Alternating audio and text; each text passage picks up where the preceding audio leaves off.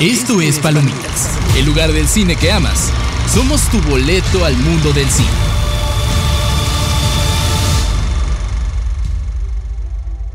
¿Qué tal amigos de Reporte Índigo? ¿Cómo están? Espero que se encuentren muy bien y bienvenidos a una nueva edición de Palomitas, el podcast de cine de Reporte Índigo. Como siempre se encuentra su servidor Cristian Maxis y me encuentro con mi colaborador Axel. ¿Cómo estás? Pues bien, Chris, ya aquí listo para hablar de, pues, de lo que viene en este segundo mes de- del año que ya va, ya va empezando, ¿no? Hay, hay, creo que contenido para todos, ¿no? En plataformas, en cine, TV, hay, hay cosas variadas. Sí, efectivamente, aunque se siente que cerramos el año muy bien, que es como sorpresa en Hollywood y más o menos el principio de enero también estuvo bien. Pero ahora, ahora como que se han frenado las producciones, ¿no? Quizá ya empezamos a ver los restragos de, De la huelga de de la, guionistas. de la huelga ¿no? de guionistas que ya, pues ya, la realidad es que todo esto ya estaba listo. Ya solo la mayoría eran las giras de prensa con los actores que tuvieron que frenarlo. entonces, ese es el, el caso prácticamente con Dune. Sí, justo, que, se- que se tenía que estrenar originalmente en diciembre del año pasado, pero bueno, por varias cuestiones se tuvo que recorrer. Y bueno, qué interesante que vamos a tener aquí en México el pues al, al elenco, ¿no? Al director Denis Villeneuve, a Timothée Chalamet y a esta Zendaya junto con Florence Pugh y ¿cómo se llama? Josh Brolin me parece que van a llegar. Sí, sí, así es. Y yo, yo creo que esto va a generar. Pues ya México ya se está convirtiendo en un. En un lugar fuerte para el cine. No, no que lo fuera antes, pero sí ya tenemos datos. En el caso, por ejemplo, Godzilla Minus One es, la, es el tercer país que más. Que más le pues le metió dinero prácticamente a taquilla, ¿no? En la película de Mario también es el tercer país que más dinero le, invirtió. Entonces, sí, efectivamente, el mercado mexicano es bueno para el entretenimiento tanto de televisión y de cine. Entonces, también por ahí hay algo que ya tiene que tomar más en serio, ¿no? Y también tenemos el hecho de que una, una de las salas, bueno, de las de los cines más famosos o populares a nivel mundial está aquí presente y entonces también eso eso, Eso eso ayuda. también ayuda en ese sentido, ¿no? Y, y bueno, también les venimos a hablar primero de, de, un- de una película que se acaba de estrenar que depende, ahorita vamos a hablar de ella, a ver quién le, para quién le interesa o quién no le interesa, que es el caso de, de Argyle, que es esta, es, es la nueva, la película más reciente de Matthew Bond, conocido mejor por Eh. Kick-Ass, la- y bueno, las películas de Kingsman, que yo creo que ha sido su fuerte, Sí, justo. y X-Men First Class, que no sé cómo sentirme, me siento mixto por esa película. A mí me gusta, hay algunas personas que... Eh, es una película creo que buena y creo que, que Matthew Mm. es buen director. Eh, pero no sé, siento, no sé cómo lo ves, Chris, pero tú, tú ya la viste, pero siento que ha tenido como, no sé, mm, como un periodo de bajo en su carrera, como que desde Kingsman 2 creo que no ha entregado algo a nivel de Kingsman 1 o de Kick-Ass Sí. 1, como que no, algo tiene. Sí, sí, como que le falta ese punch, Sí, podemos sí. decirlo así. Y lamentablemente Argyle no lo es. Si, si en caso de que no han visto los trailers, que bueno, sabemos que lo primero que te llama la atención era una escena de Henry Cavill y, y Dua Lipa bailando, ¿no? Que eso es como Sí, con sí, lo que te promocionaban, pero una vez que es la película, bueno, ya los trailers más adelantados, se trata de una, una mujer es- interpretada por Bryce, Bryce Dallas Howard que, que es una autora de, de- de una novela de espionaje. Ok. Y ya estaba nada de sacar su, su quinto libro. Y, y bueno, resulta que tiene bloqueo artístico, entonces habla con su mamá y, y se va en tren a visitar a su mamá y de ahí conoce a, a, a otro personaje que sí es un espía real Ok. y de aquí empieza una, una aventura muy loca. Ok, y bueno, si le pudieras como... O sea, Kingsman a final de cuentas era una sátira del género. Eh. ¿Esta película se toma más en serio el género o sigue como con ese estilo eh, de como de coquetear con este género? Sí, sigue coqueteando con el género, Ok. pero el problema es, bueno, lo que no puedo entrar porque sí son spoilers, es el giro en específico en el que le dan a, a esta trama, pero sí sigue con la, la sátira de, de- del género de espías que, que bien sabemos que ha sido dominado por dos franquicias en los últimos años, que Justo. es James Bond, mucho más tiempo ya, una, una cantidad de, de actores que han interpretado a, al icónico agente 007. Y por otra parte, del lado hollywoodense tenemos a Misión Imposible que Mm, A ver cuánto, cuánto tiempo más aguanta Tom Cruise. Justamente, y ahorita que, que vi también la calificación de esta película en Rotten Tomatoes, tiene un 36, pero me pone a pensar que prácticamente ya el proyecto que toca Henry Cavill es proyecto que no sé si está salado, pero como que no le están saliendo bien las cosas, ¿no? Y ya después de Superman como que no, no lo logra. Incluso, por ejemplo, su cameo en Black Adam, que fue de lo, pues, de lo más esperado de esa película, pues también le fue mal a la película. No, no ha podido levantar, creo yo. Sí, pero la, la realidad es que la película está centrada en dos personajes. Que es Bryce, bueno, Bryce Dallas como Ellie Conway, que es la, la autora que ya habíamos mencionado. Ajá. Y Sam Rockwell, que interpreta a Aiden, que es el espía, que sí es espía de verdad, ¿no? Ah, ok, entonces es que yo pensé que el protagonista era, era Henry, como te lo venden en los pósters Sí, o sea, parece que te, te avientan por allá, pero el giro es que, que Ar- bueno, Henry Cavill, que representa a Argyle, Ajá, solo es, es el personaje de su novela. ya, ya, ya. Entonces, todos los trailers que viste, o sea, todos los cambios, la mayoría de los cambios fuertes que ves, Ajá. como lo, lo es John Cena, Dua Lipa, Henry Cavill, todos viven dentro de la novela y son, y hay una, hay, un- hay Ok. una transición bastante padre entre cuando va escribiendo ella y se va a este mundo y luego regresa. O sea, tiene una transición interesante y, y la química entre los protagonistas es bastante divertida, a mi parecer. Ok. La película cae en, en demasiados giros. Si bien ya hemos visto que a Matthew le gustan lo- los giros inesperados en sus películas, aquí ya es demasiado. Y yo creo que todas las personas con las que hablé después de ir a la premiere estaban de acuerdo que Ajá. fue demasiado en el sentido de que ya no sabías ni qué creer. O sea, no sé si fue intencional para que tú ya no supieras qué creer. Sí, confundirte o Sí, algo. pero se siente como que abusaste demasiado. O sea, a lo largo yo creo que fácil hubo como en un lapso de, ¿qué quieres? De 20, 30 minutos de la película, hubo como cinco giros así. Entonces es, es demasiado para, para ponerlo en el clímax de la película. sí, sí, sí, se, se carga demasiado. ¿Tú la, la recomendarías, no? Y- Mira, yo recomiendo, si, si estás buscando ver una película de Matthew Bond con la familia, es yo creo que una buena entrada porque tiene una clasificación menor. Ok. Es, es B12 o bueno, PG-13, dependiendo de, de qué país nos estén viendo. Entonces, en este caso, es más amigable, no tiene la violencia que sí puede ser un poco más, más impactante de, Sí, de sí, otras entregas. Tiene, tiene el sentido de humor que ya nos acostumbra. Entonces, sí, te vas a reír. Te vas a reír, pero yo no creo que logre trascender a ser una película que vas a querer ver más de una vez o, o se va a quedar en tu mente. O sea, te vas a reír, te la vas a pasar bien y hasta ahí. y hasta ahí. Sí, sí, yo, yo la calificaría como una película decente, pero, pero nada más en ese sentido. Uy, pues bueno, me estaré viendo si, si le echo un ojo. Me llamaba la atención justo porque soy muy fan del director. Me gusta mucho. First Class y este y Kingsman 1, pero sí te digo, creo que ya ah, le hace falta renovarse a este hombre, Sí. entregar algo diferente. O sea, ya salir de, de ese género que lo, lo tiene muy cómodo, ¿no? Su humor, sus Sí. giros de tuerca, ya. Pe- Pero muchos, eh, también el problema es que muchos directores luego se quedan atorados en, Sí. en, en, en esos lapsos, ¿no? De, de calidad. Tenemos, por ejemplo, a Taika Waititi que nos entrega una buena y nos entrega Tres malas. Tres malas, entonces ya no, luego ya ni sabes si, si verlo. Que bueno, recientemente tuvo la película de Golgana también. Mm, cierto, con Que- este Fassbender. Que a mi parecer muy floja. Muy floja. Es, esa sí, esa sí no la puedo recomendar, lamentablemente. Pero en este caso, sí, una película palomera. Nosotros lamentablemente sí tuvimos como que hubo... En la, en, en la premier, o en la función de prensa, hubo un pequeño detallito que se desfasó el audio, que nunca me había pasado en, en ninguna de estas premiers. Se desfasa el audio de la película, entonces Eso es raro, ¿no? Sí, O sea, entonces prácticamente hablaban los personajes y ya estaba pasando algo más y se escuchaba la, la conversación como 30 segundos después. Entonces ya, ya, ya te imaginas cómo todos estaban chiflando y cómo se... Pero al menos lo arreglaron, ¿no? Sí, Quiero lo creer. arreglaron y regresaron la película un poco más. Entonces en lugar de estar dos horas y cuarto, estuvimos ya más pegadito a las tres horas. Ya, bueno. Pero, pero bueno, mínimo estuvo entretenida la película. Entonces, como siempre, pues gracias por la invitación y...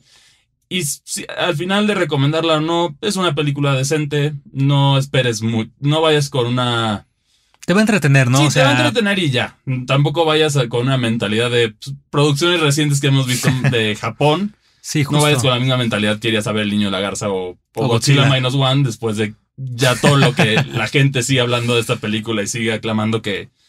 Pues no es sorpresa, pero ya sabemos que más o menos se está planeando la secuela. Sí, justo, ¿no? Y que, o sea, justo lo que dijo el director, que quiere que haya más monstruos. Y tiene sentido, porque la última vez que Godzilla peleó con un monstruo en, en una película fue en 2003, ya hace más de, Sí, este, sí. de 20 años. Sí, aclaramos que en las películas de, to de de, to- de, ajá, de Japón, porque pues en el Monsterverse, pues. eh, Sí, es, se que son- agarró. es que Godzilla es raro los derechos, o sea, en el sentido de. Porque tienes la, la- la división, y, y incluso con las películas, hemos visto las diferentes versiones americanas de Godzilla. Teníamos la, la, gran, la gran caricatura de los años 2000. Sí, sí, la de Ronald Emmerich me Sí. parece que es. Por otra parte, tuvimos el live action basado en ese, en ese Godzilla que no hablamos. nadie de- le gustó. no- que a nadie le gustó, no hablamos de ese Godzilla. Y bueno, luego ya se dio un descanso Godzilla. En Japón, como que era su propia, su propia cosa, y, ya, y ahora ya tenemos como dos Godzillas diferentes para disfrutar. Que es emocionante. Ya este año va a estar llegando la, la película de Legendary Pictures de Godzilla. El, bueno, el famoso Legendary Godzilla con, junto a King Kong, que pues, cae, yo siento que va a caer en algunos detalles que hemos visto del cine de Hollywood, ¿no? Eh, como dijiste, no vamos a irla a ver con la misma con la misma óptica que vimos Minus One porque la manera en Sí. que atiende Hollywood a los kaijus es rara. Sí, sí, porque en el caso de Japón es, bueno, Godzilla Minus One es una historia de personas Sí, con justo. una amenaza de la naturaleza de fondo. Aquí es una amenaza, bueno, unos, una colaboración de dos monstruos icónicos, ponerlos estilo Avengers, a pelear con otra amenaza y, y, y- Ajá. y- y- y- y personajes que no, no están ahí, ¿no? Entonces, en, en ese caso, pues ahí está. Y febrero en sí tiene algunos lanzamientos interesantes que habrá, habrá que estar explorando tanto en cine como en producciones, ¿no? Bueno, en el caso de cine, Argyle ya está disponible para verla, que ya, ya mencionamos, si no tienes otra película que ver en el cine, es una opción. Una buena opción. Es una opción buena. También me parece que llega la, la película polémica, ¿no? Madame Web, que muchos se quejaron de los, este, de los trajes. Eh, llega el 14 de febrero. Eh, Sí. No sé qué esperar de esa película. eh, está rara. Es que con, con los Spider-Mans de Sony, la calidad puede ser o muy buena o muy floja. Sí. Tienes cosas como el Spider-Verse, que es una maravilla, las dos películas animadas, aunque sigo enojado con el cliffhanger que nos dejaron y sigo esperando la Y tercera. hay que esperar entrega. porque no hay fecha de estreno. Sí, por- por- con esto ya, con esto ya, ya esperemos, vamos a esperar mínimo otros dos años, yo creo. Sí, justo. Entonces, por esa parte, ahí está bien. Digo, el elenco tienes. Tienes actrices llamativas, tanto más ya veteranas de la industria y unas más recientes. Sí, pues está Dakota Johnson como. Madame Web, está esta Sweeney, ay, Sidney, Sidney, Sweeney. Sidney Sweeney, este como Julia Jar- Carpenter, está, ay, la chica que va a ser de esta Dina en The Last of Us, se me fue su nombre, este, pero ella va a ser este Anya Corazón y una chica eh, afrodescendiente que va a ser otra Spider-Woman. Sí, que aquí ya es como empezar a empujar el Spider-Verse a live action con este tipo de tramas. Pero la pregunta es: ¿seguirá?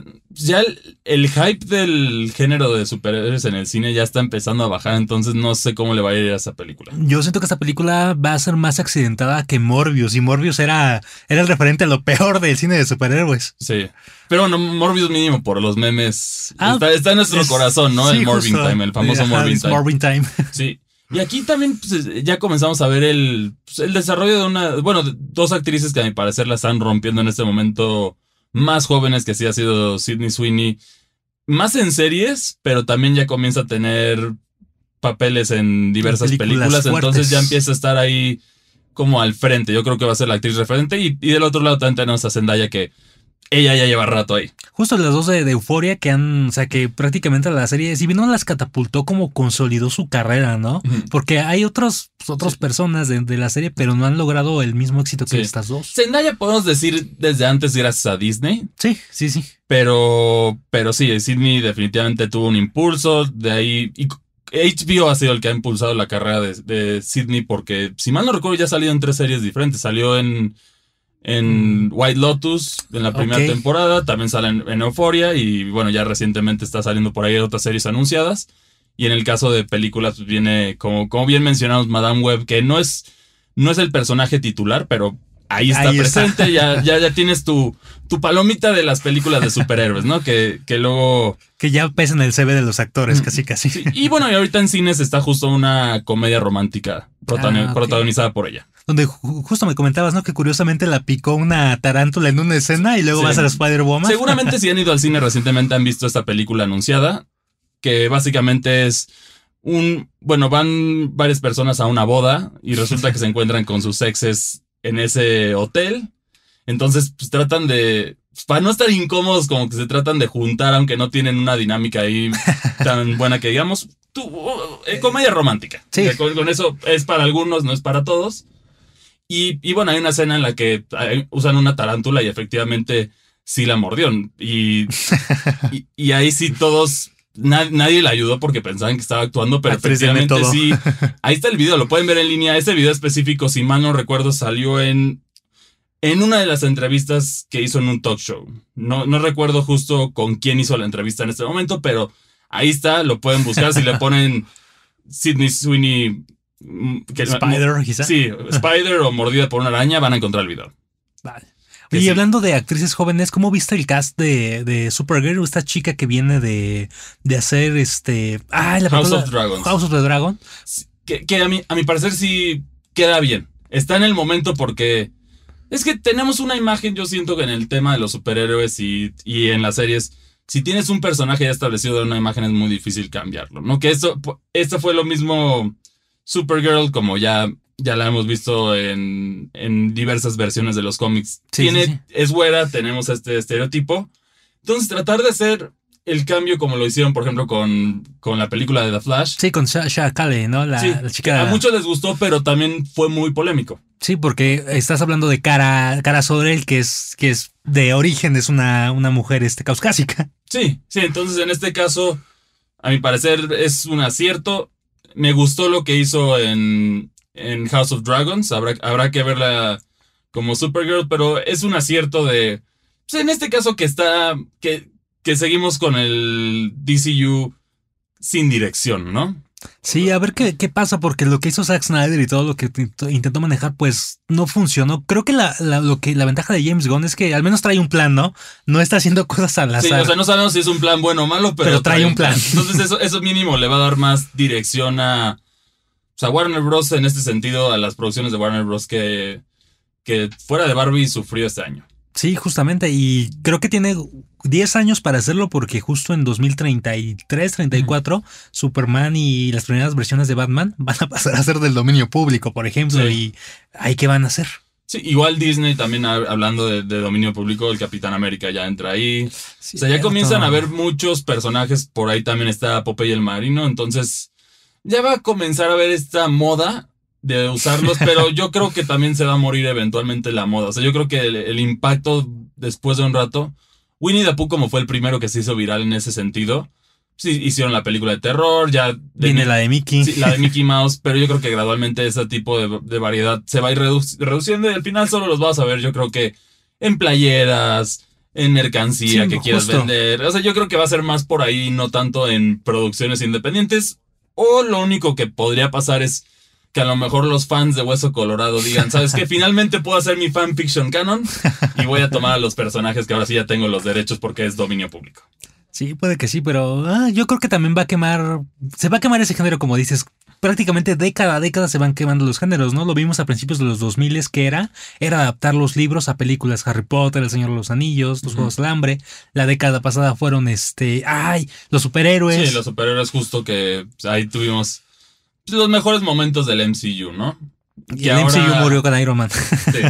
Sí, 2008, a partir de 2008 con Iron Man comienza y el MCU que todos queremos yo creo que terminó con Endgame. Esa, Sí. es, la, esa es la realidad. Ya lo demás lo has visto como para tratar de pues, ver qué sigue con la historia, pero siento que es una historia que cierra bien si te mantienes en ese enfoque, ¿no? Y ahora también yo creo que la nueva tendencia va justo para los geeks es una es una no- un arma de doble filo la noticia, ¿no? Que, pero yo creo que la, la, la, la tendencia ahora es una, uno videojuegos y dos anime. Estos gustos que durante muchos años fueron pues, mal vistos por la por sociedad en, en general, Sí. ahora ya son es la moda. es parte de la cultura pop, esa es la realidad. Entonces vemos los números de las películas de videojuegos, vimos Mario que la rompió, vimos The Last of Us de HBO que si bien no arrasó con, los con los premios, porque tuvo competencia muy fuerte, también estuvo presente con varios premios, ganó. Tenemos también Sonic le ha ido súper bien, que fue la que empezó este, esta, esta moda en 2019, Sí. por ejemplo. Detective Pikachu, ya hay rumores de que ya la secuela, ya, está, pues ya salió el, ya el segundo juego, Ya entonces tiene ya, sentido. ya puedes adaptarlo. Entonces es algo que está sucediendo, es una tendencia que no se va a ir. Pero como van a llegar las buenas, van a llegar las malas. Eso, eso, eso pasa con, con todos. Con todo. con todos. Y también por otra parte tenemos de contenido geek también. Netflix finalmente este mes ya llega a la, la anticipada por algunos y preocupante por otros. La serie de Avatar, el último maestro del aire. Siento que yo que es preocupante porque hay que recordar que los eh, creadores originales de la serie salieron de este de su papel de showrunners por diferencias creativas con Netflix. O sea, eso te habla Eso es de una- que hay eso es algo. una- eso es una alerta roja. Sí, Eh, En justo. Netflix, porque lo vimos. Tenemos casos. En el caso de The Witcher lo vimos. Sí, Que. ¿Por qué abandonó Henry Cavill el proyecto? sí, les decía, Porque- esto está mal. Les decía, yo leí las novelas o jugué los videojuegos, o los dos, porque también. Aquí también siento que vale la pena aclarar que los videojuegos tampoco van mucho con la novela. O sea, Sí, son sí, sí. como tres cosas diferentes. Pero lo, a mi parecer, puede sonar un poco polémico lo que voy a decir, pero los videojuegos siento que lo adaptan mejor ese mismo material. Ok. Aunque el autor nos vaya a funar, pero yo siento que es así. Por eso Netflix lo adaptó peor. No le fue bien con The Witcher y ya prácticamente no creo que veamos la conclusión de, este- de esta serie. Y en el caso de, de, de Avatar, ya tuvimos una adaptación Sí, justo. muy mala, que sí fue de las mayores decepciones, yo creo, para muchas personas. Yo todavía recuerdo un chavo en, el- en la sala de cine cuando la fui a ver en esos, en esos años Sí, 2009 ha de haber Sí. sido. que dijo, quiero mi dinero de vuelta. Y todos se rieron en la sala, entonces sí era, era, era una realidad, ¿no? Aquí hemos visto una, una adaptación interesante de los personajes, que algunos pueden decir que se ven muy jóvenes, pero a ver, recordemos que son el... Son niños. Sí, son de, el rango es de 12 a 15 años. Entonces, de edad sí también, no son como los... A lo mejor no son como los, los adolescentes que tenemos en Euforia, ¿no? Que, que ya estamos hablando de personas de, De 30 de 20, años, ¿no? 30 años. Sí, entonces ahí, hay que, así es como se ven los niños y pues, iremos viendo cómo se adapta. Aquí el reto es, yo creo que los efectos especiales yo, es algo de lo que más me preocupa Sí. porque es una serie que de- depende mucho de efectos especiales y de efectos prácticos en el sentido de que pues, van a estar manipulando elementos. Se tiene que ver bonita el, agua fluir. Sí, justo. ¿Cómo animas el, el aire para que no se vea mal? En- Sí, sí, sí. Y en- aparte, o sea, los escenarios, APA simplemente, ¿no? O sea, Sí, sí, APA va a ser una pesadilla de... de animar de pelo, animar. pelo por pelo, imagínate, ¿no? Sí. Creo que puede salir muy bien, pero yo sí le tengo mis reservas por esta onda. O sea, sí, sí, por el tema que salieron los creadores. Porque justo. One Piece fue exitoso porque ahí estuvo bajo el ojo vigilante de su creador. Sí, no iba a dejar que mancharan el nombre de One Piece. A diferencia de otras producciones o otros que simplemente le dan los derechos. Ujú. Saludos a, a Capcom con Resident Evil que se los da a todos. que entregó, ay no, Pero Capcom es, ok, me lo van a pagar, ya. solo quiere haz dinero, lo que ¿no? quieras, sí, haz lo que quieras. No me importa lo que hagas y pues, los resultados están ahí. Pero cuando estás bajo el ojo del creador y ahí tienen la presión, pues va a salir por lo menos un producto que le va a gustar a los fans porque es el mismo creador. Entonces, si el creador ya lo logró una vez, lo va a volver a lograr otra vez. Sí, Con. Mario fue así. Que también pues, ahí podemos entrar un poquito al tema de pues, entre las críticas y la audiencia de este gran debate. Pero, Pero, pero a final de cuentas yo creo que si gustó a la audiencia y fue un éxito, o sea, ahí te dice realmente cuál es el foco, ¿no? O sea, Mm. puede que a los críticos no les haya gustado. Sí, porque a veces mucho de la crítica lo que buscan es algo diferente, algo arriesgado, algo que no haga lo mismo de lo que ya estás acostumbrando. Y a los, a los fanáticos de una serie ya de mucho tiempo, les gusta esa seguridad. Le gusta lo Los clásico. personajes van a pensar así, no van a hacer Sí. este giro diferente. Lo vimos, ejemplo claro, el trato de Luke Skywalker en... de las Jedi, o sea, yo lo sigo aborreciendo. Sí, no, hasta el mismo actor. Ajá, Mark Hamill dijo, Mark ese no es Hamill mi sí- Luke Skywalker, es- that's está- not my Luke. Sigue dolido Mark Hamill de, de este final para su personaje. Entonces sí, pues, este debate que, bueno, esta, esta situación que estamos viendo me preocupa con Avatar, pero habrá que ver. Por otra parte tenemos, en Amazon tenemos Mr. and Mrs. Smith. Este, este reboot protagonizado Ujú. por Donald Glover, eh, no sé qué tal esté la verdad, más bien, no sé qué tan necesario era realmente, ¿no? Sí, la, la- la de Angelina Jolie Brad Pitt se sigue sosteniendo es bien. vigente, ajá, es, Sí. está bien, es una película entretenida. Donald Glover me parece un buen actor, realmente creo que es una persona muy talentosa, pero no sé Cae, en lo de, en lo de, de verdad es necesario. Ajá, justo, o sea, como decía el doctor Malcolm en, en Jurassic Park, se, se preocuparon tanto en si podían hacerlo que no se detuvieron a pensar en si debían hacerlo. Sí, efectivamente, que es, es lo que está pasando con Hollywood en este momento, ¿no? Entonces, por eso ahorita estamos, pues puede haber esta sobredependencia de producciones que la están rompiendo, que en este caso el cine y las series a seguir es el coreano y el japonés. Sí, porque ofrecen a final de cuentas una visión eh, pues diferente. Hollywood Fresca. ya está muy quemado a final de cuentas. Es una visión fresca, es una visión distinta. Por eso ya, ya hemos estado viendo que poco a poco están tomando renombre en, en los Oscars, en otros, en otros lugares y, y ya fuera de la animación, porque durante mucho tiempo lo fuerte de Japón era la animación.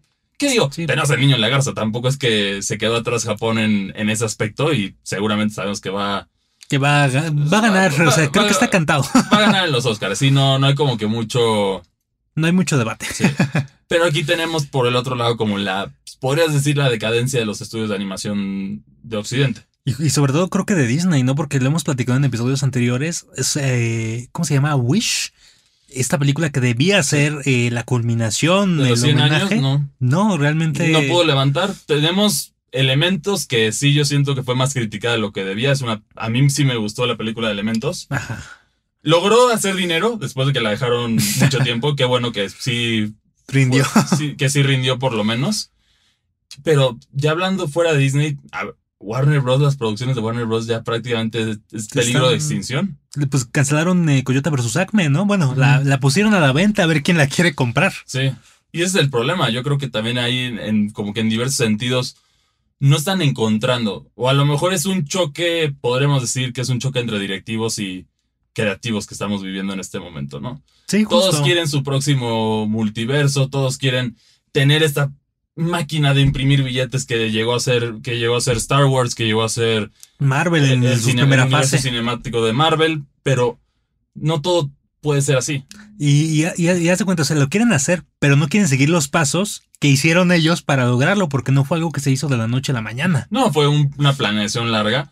O como el mismo Pixar, tenemos la, la famosa historia de que pues, Pixar, las primeras, si mal no recuerdo, cinco películas fueron planeadas en la misma, en la misma junta. Ah, sí, sí, sí. Entonces, tiene, tiene que haber esa planeación, tiene que haber ese trabajo, tiene que haber ese escuchar a la audiencia, tiene que haber todo esto que es importante también para mantener la frescura de una película. Y, y sí, porque si la- las gallinas de huevos de oro solo te pueden rendir hasta cierto punto y ya lo te tienes que adaptar y ahora la gente está buscando algo fresco.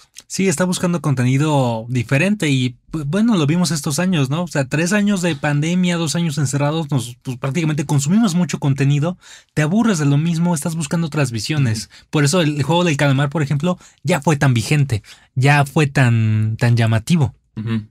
Sí, sí, efectivamente, por eso fue y pues, bueno, habrá que ver cómo será su, su nueva temporada, ¿no? Pero, pero bueno, mientras ahorita estaremos esperando a estas producciones. si quieren ver nuestra reseña de Argyle Jam a más detalle, la pueden, la pueden consultar en nuestro sitio que es www.reporteindio.com. Ahí le dan clic en la sección de Indigo Geek para leer los detalles.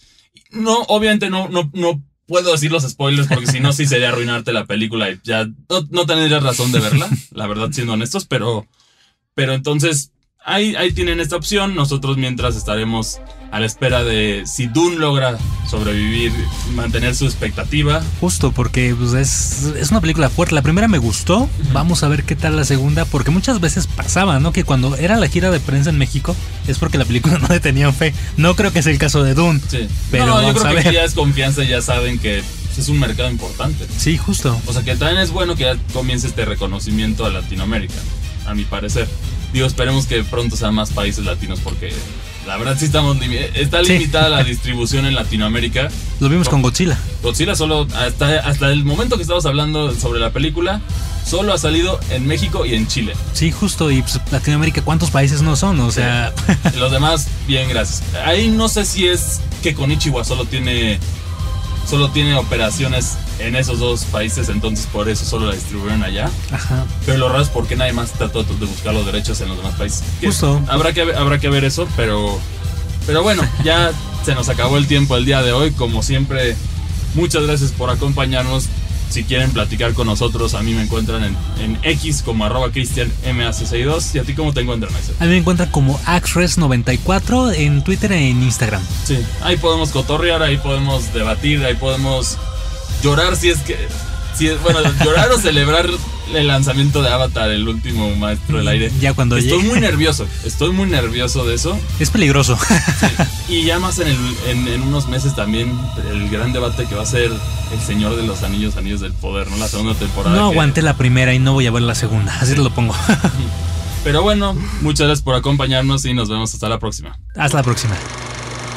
Terminaste tu viaje cinematográfico. Nos escuchamos la próxima en Palomitas. Una producción de Locura FM y Reporte Índigo.